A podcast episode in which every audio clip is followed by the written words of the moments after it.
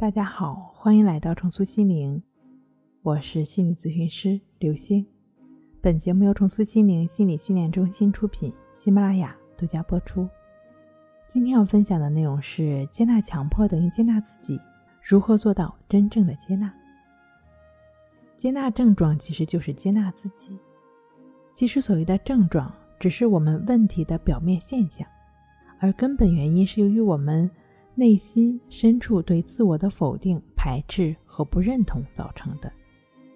例如，一个口水强迫的朋友，他是怎么出现这种症状的呢？那是因为他看到他不喜欢的人在他面前炫耀好吃的，而他呢，居然流下了口水，于是觉得自己很丢脸，觉得自己很没有骨气，于是便在这里形成了一个无法解开的结，从而注意口水，并导致自己对口水的厌恶。最后形成了自己该不该吞口水的强迫。很显然，他的强迫是源于他对自己的排斥，他对自己流口水行为感觉到羞耻。而实际上，流口水是我们人对食物的本能反应，与我们人际交往毫无关系。因此，我们想要走出强迫，不但要接纳症状，更重要的是要接纳真实的自己。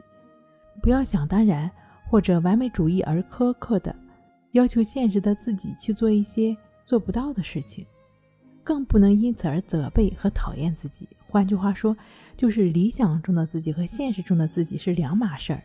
我们想要达到理想中的自己，只有先接受了现实中的自己，并且在现实中自己的基础上去努力，才能一步步实现理想中的自己。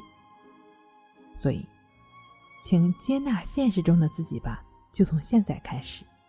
好了，今天跟您分享到这儿，那我们下期再见。